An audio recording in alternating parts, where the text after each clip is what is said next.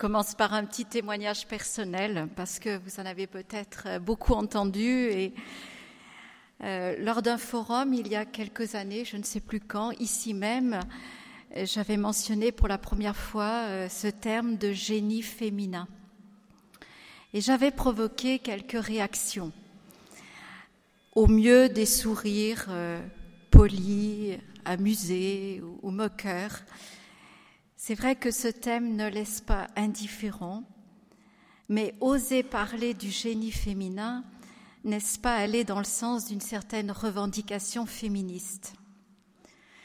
Les féministes disent que la société est androcentrée, car tout est perçu selon la vision masculine. La femme n'est vue qu'en fonction de l'homme, qu'en comparaison avec l'homme, elle est moins ceci, elle est plus cela. Et puis un tout petit témoignage à propos de féminin qui vous expliquera peut-être pourquoi j'aime beaucoup parler du génie féminin. Euh, dans la fratrie à laquelle j'appartiens, j'ai trois frères qui sont plus âgés que moi et je suis arrivée la petite dernière. Et un de mes frères n'appréciait pas du tout que je sois là, que je sois une fille. Et et comme ça arrive souvent, les enfants se chamaillent et un jour je suis revenue vers ma mère en pleurant. Et je m'étais fait renvoyer par mes frères. Et je pleurais, je pleurais, et ma mère m'a dit, mais qu'est-ce qu'il t'a dit? Mais qu'est-ce qu'il t'a dit qui te fait pleurer? Et moi, je ne sais pas quel âge j'avais, et j'ai pleuré en disant, il m'a traité de féminin.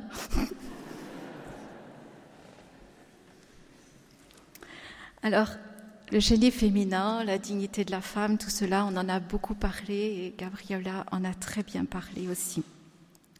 Donc ce terme, vous savez qu'il vient de Jean-Paul II et plusieurs fois, il a dit et redit que ce terme euh, correspondait bien à sa pensée et il disait que il faut reconnaître les traits d'un dessein précis de Dieu qui doit être accueilli et honoré, mais aussi pour faire plus de place dans l'ensemble de la vie sociale et également dans la vie ecclésiale. Donc, euh, tout ce qui a été dit tout à l'heure aussi pour reconnaître euh, ce que le Créateur a voulu pour nous. Avant les textes du Saint Jean-Paul II, il y avait déjà notre pape euh, Saint Jean XXIII avait déjà eu des, textes importants sur la dignité de la femme, sur le génie féminin, sans utiliser ce terme. Vous savez aussi, il y a eu la citation du Concile qui avait fait un message pour la femme.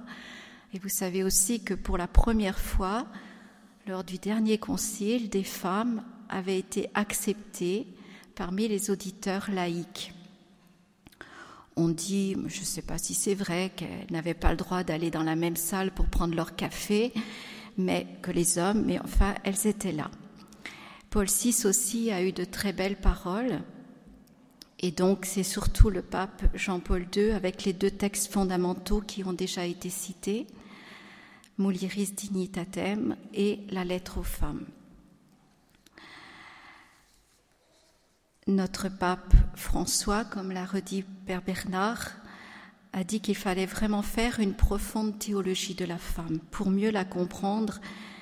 Et en effet, le génie féminin ne se réduit pas au domaine de l'agir, mais de l'être. Donc rapidement, nous allons reprendre encore ce que le Créateur a voulu pour la femme. Ensuite, nous verrons combien la Vierge Marie est vraiment la plus haute expression du génie féminin. Et puis, une petite ouverture sur le prophétisme de la femme. Donc, reprenons toujours ces textes de la Genèse que Jean-Paul II a très très bien repris, approfondi, pour redire en simplifiant que la femme est aussi à l'image de Dieu, mais qu'elle a une façon propre d'être à l'image de Dieu une façon qui est, dans ce, dit Jean-Paul II, une harmonique différente et complémentaire. Vous savez, quand Dieu, Dieu est esprit, Il n'a pas de corps, il n'est ni homme ni femme, mais la femme manifeste un aspect de la richesse infinie de Dieu amour. Pour reprendre des textes comme le prophète Isaïe, de même qu'une mère console son enfant, moi aussi je vous consolerai. Dans Jérusalem, vous serez consolés. D'autres endroits, on voit bien que Dieu porte l'humanité comme un enfant, qu'il le nourrit, il le console. Je ne vais pas redire tout ce qui a déjà été dit. Ce qui est important aussi, c'est le fait que tout être humain, masculin ou féminin, créé à l'image et à la ressemblance de Dieu, ne peut s'épanouir que dans le sens de cette image et de cette ressemblance. Notre monde, inspiré par l'esprit de ténèbres, après, avoir rejeté Dieu, veut maintenant effacer, abîmer l'image même de Dieu dans l'homme, en recréant l'homme selon son désir.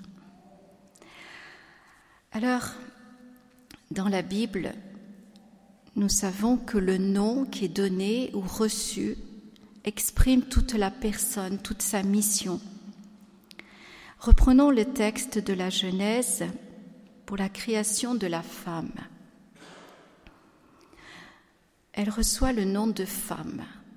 Dieu façonne la femme à partir d'Adam, mystérieusement endormi, et lorsque ce dernier la découvre, il s'écrie Cette fois-ci, voici l'os de mes os et la chair de ma chair. On l'appellera femme, parce qu'elle a été tirée de l'homme. Le français ne peut pas rendre le jeu de mots qu'il y a là. Normalement, c'est elle s'appellera Isha parce qu'elle a été tirée de Ish. On voit bien la même racine qui exprime l'égale dignité. Elle est l'aide qui est assortie à l'homme à tel point que quittant son père et sa mère, il s'unit à elle comme une seule chair. Donc je ne vais pas reprendre tout ce qui a été dit sur ce principe de l'aide qui caractérise l'épouse, qui est très important. Elle est assortie à l'homme, elle est le complément de l'homme, comme l'homme est le complément de la femme. Ils sont tous deux complémentaires. Mais cela ne signifie pas que l'homme est incomplet ou que la femme est incomplète. Chacun aide l'autre à s'épanouir dans son humanité. La femme reçoit aussi le nom de Ève. Et ce nom, elle le reçoit après le péché. Lorsque l'homme reçoit l'annonce du châtiment qu'est la mort, tu es poussière, tu retourneras en poussière. C'est alors qu'il appelle sa femme Ève, ce qui veut dire la vivante, parce qu'elle sera la mère de tous les vivants. Malgré le péché et la mort, elle donnera la vie, même si cette maternité se réalisera dans la souffrance. Voilà sa mission. Voilà l'annonce de la victoire de sa descendance sur le mal, la victoire de la femme de l'Apocalypse sur le dragon. Ève est la mère des vivants. Appelée à la maternité, à l'accueil de l'enfant qui est faible, fragile, totalement dépendant, la femme reçoit de Dieu les qualités correspondantes de douceur, de délicatesse, de tendresse, d'attention qui marquent tout son être. Toutes les femmes ne sont pas appelées à être mères physiquement, mais toutes, toutes sont appelées à être mères spirituellement, par le don d'elle-même. Et je voulais vous citer le cardinal Ratzinger, mais je crois que ça a déjà été fait. Euh, il avait écrit une lettre aux évêques en 2004 sur euh, la collaboration de l'homme et de la femme dans l'Église et le monde. C'est une lettre qui est remarquable aussi. il disait que cette prédisposition à la maternité développe dans la femme le sens et le respect des choses concrètes. Et c'est elle qui, dans les situations les plus désespérées de l'histoire, confère une capacité unique de faire face à l'adversité, de rendre la vie encore possible, même dans les situations d'extrême, des situations extrêmes, de conserver avec obstination un sens de l'avenir et de rappeler à travers les larmes le prix de toute vie humaine. Nous avons aussi parlé de ce génie féminin au service de l'éducation et de la société. En lien avec cette maternité, la femme prend soin de celui qui a besoin de grandir. Et Jean-Paul II a exprimé sa reconnaissance envers tout ce travail de formation, d'éducation accompli par la femme, qui réalise ainsi une forme de maternité affective, culturelle, spirituelle. Père Bernard en a parlé tout à l'heure. Pourquoi tout cela? Parce que la femme voit l'homme avec le cœur indépendamment des différents systèmes idéologiques ou politiques. Elle le voit avec sa grandeur et ses limites, et elle cherche à venir à sa rencontre et à lui être une aide. Et Jean-Paul II avait dit que face à tous les progrès techniques, on risquait de perdre le sens de l'homme, et la femme peut avoir une grande place dans la société pour cela.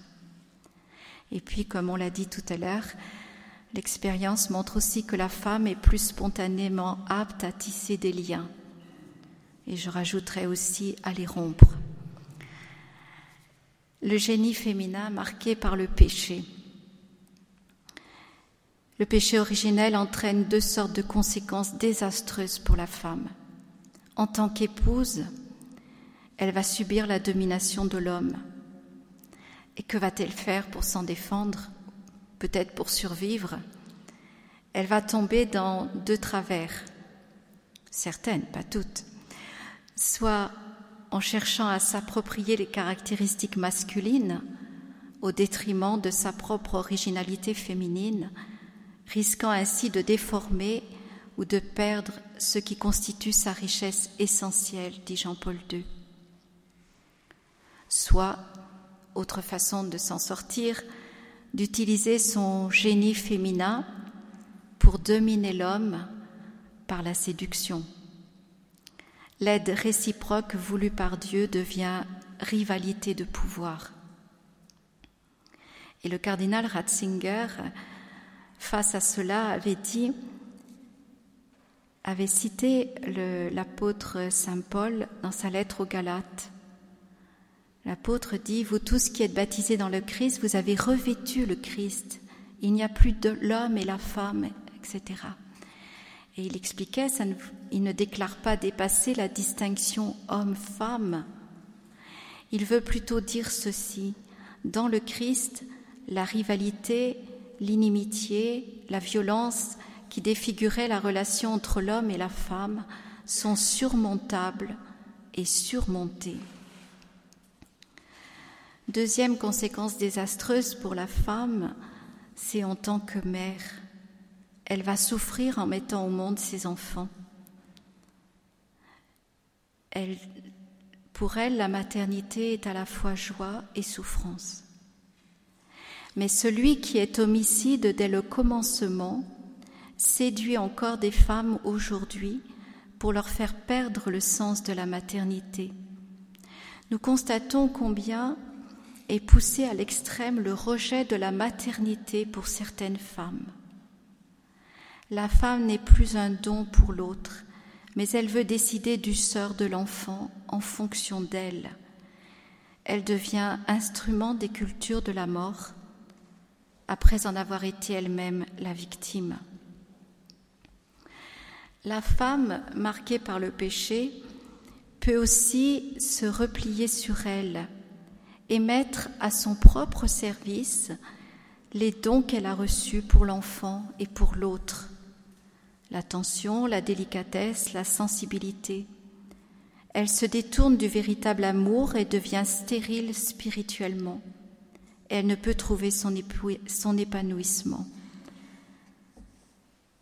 Dans tous ces cas, le génie féminin, comme la lumière, est mis sous le boisseau au lieu de briller pour tous ceux qui sont dans la maison. Heureusement, il a la Vierge Marie là.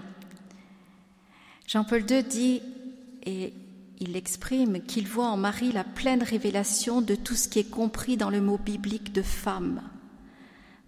En Marie, on retrouve la femme telle qu'elle fut voulue dans la création et donc dans la, donc dans la pensée éternelle de Dieu. Elle est le nouveau commencement de la dignité et de la vocation de la femme. Alors évidemment, Jean-Paul II a écrit de très belles choses sur la femme, mais les discours euh, féministes n'acceptent pas du tout cela. Ils disent que ce discours flatteur est en réalité infériorisant et même culpabilisant pour les femmes. En effet, les écrits du magistère qui valorisent le génie féminin renforcent les stéréotypes sur les femmes, car ils donnent Marie, mère et servante, comme modèle aux femmes. Ce génie féminin, on ne peut pas le déformer, il est ce que Dieu a voulu. L'Église voit en Marie la plus haute expression du génie féminin. Et tout comme le mystère de l'homme ne s'éclaire vraiment que dans le mystère du Verbe incarné, parce que le Christ est le nouvel Adam, de même, la Vierge Marie, nouvelle Ève, nous révèle vraiment la dignité et la vocation de la femme. J'aime à citer Marthe Rebin. Quand les grands théologiens venaient la voir, elle a dit Marie est avant tout la mère de Dieu. Elle est la divine maternité comme elle est l'immaculée conception. C'est son nom qu'elle a révélé à Bernadette. Marie est sainte parce qu'elle est la mère de Dieu. Jean-Paul II disait, La grâce divine ne laisse jamais la nature de côté, elle ne l'annule pas non plus. Au contraire, elle la perfectionne et l'ennoblit. La plénitude de grâce accordée à la Vierge de Nazareth en vue de sa qualité de Théotokos signifie donc en même temps la plénitude de la perfection de ce qui caractérise la femme, de ce qui est féminin. Donc, cette plénitude de grâce de la Vierge Marie, c'est la perfection du génie féminin. Marie accueille la parole de Dieu qui va se faire chair en elle.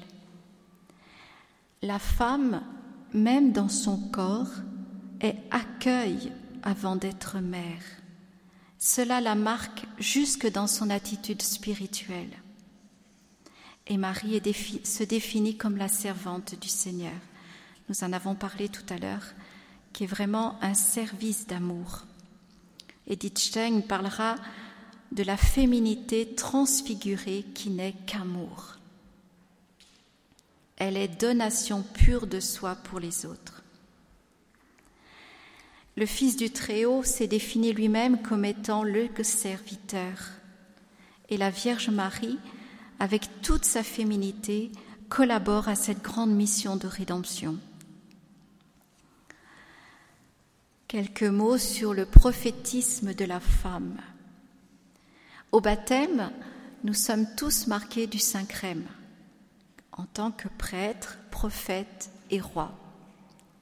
Jean-Paul II explique que prophétiser, cela veut dire exprimer par la parole et par la vie les merveilles de Dieu, en sauvegardant la vérité et l'originalité de chaque personne, homme ou femme.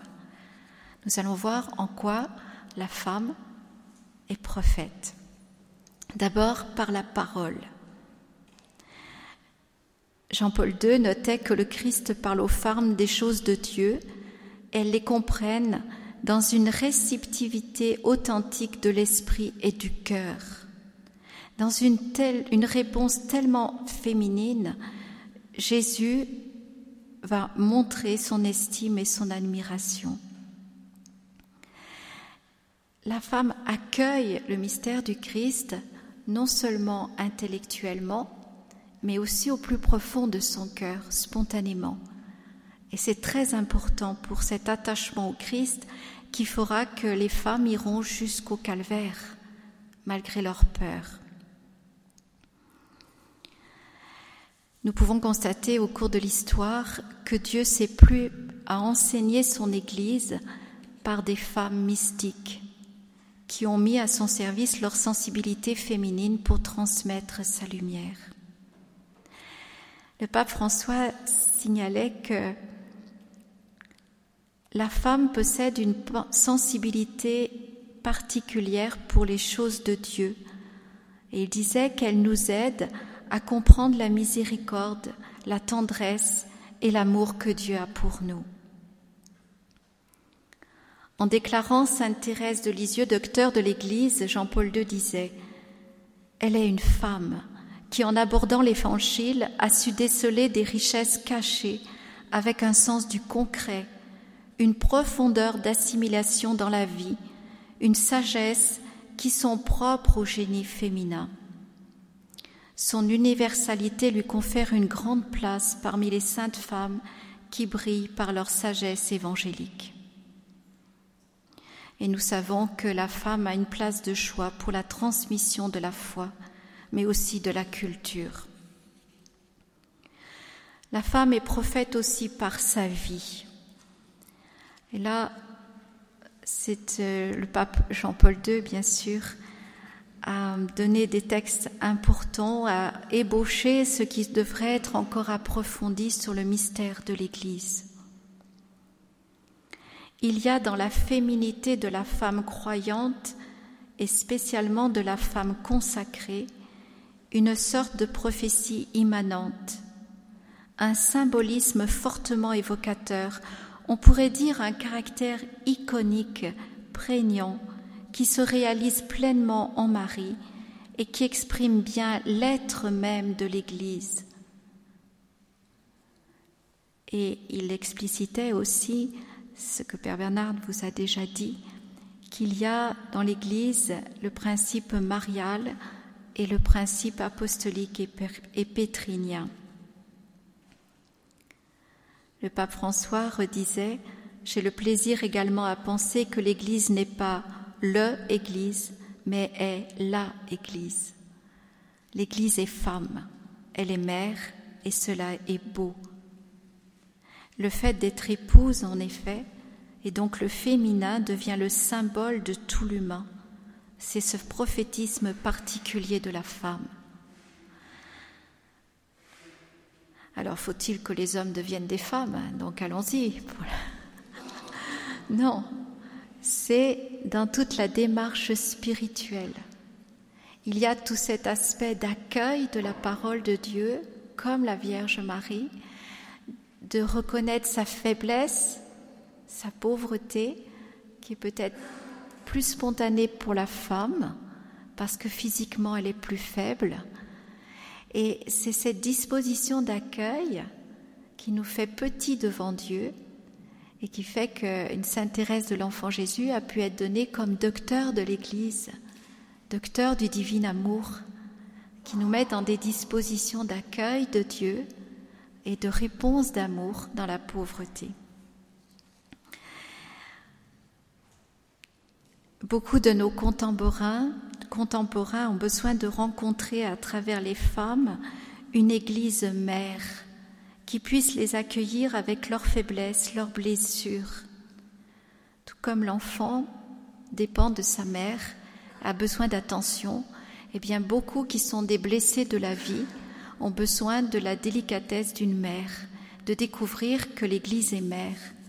Et en même temps, ils ont aussi besoin de la miséricorde du Père qui est toujours fidèle. j'ai toujours ce témoignage de petits-enfants profondément euh, bouleversés par euh, une enfance euh, déstabilisée et qui font l'expérience du Père à travers la confession. C'est extraordinaire. Ils sont notre époque, la nouvelle évangélisation a besoin à la fois du Père et de la Mère. Donc tous les chrétiens doivent pratiquer, s'exercer à pratiquer ces attitudes spirituelles que Dieu attend de ses enfants. Au terme de l'histoire, Tandis que se profile dans l'Apocalypse de Jean un ciel nouveau, une terre nouvelle, c'est la vision d'une Jérusalem féminine, toute prête comme une fiancée parée pour son époux qui est présentée. Hein, donc tout ce mystère est à approfondir encore.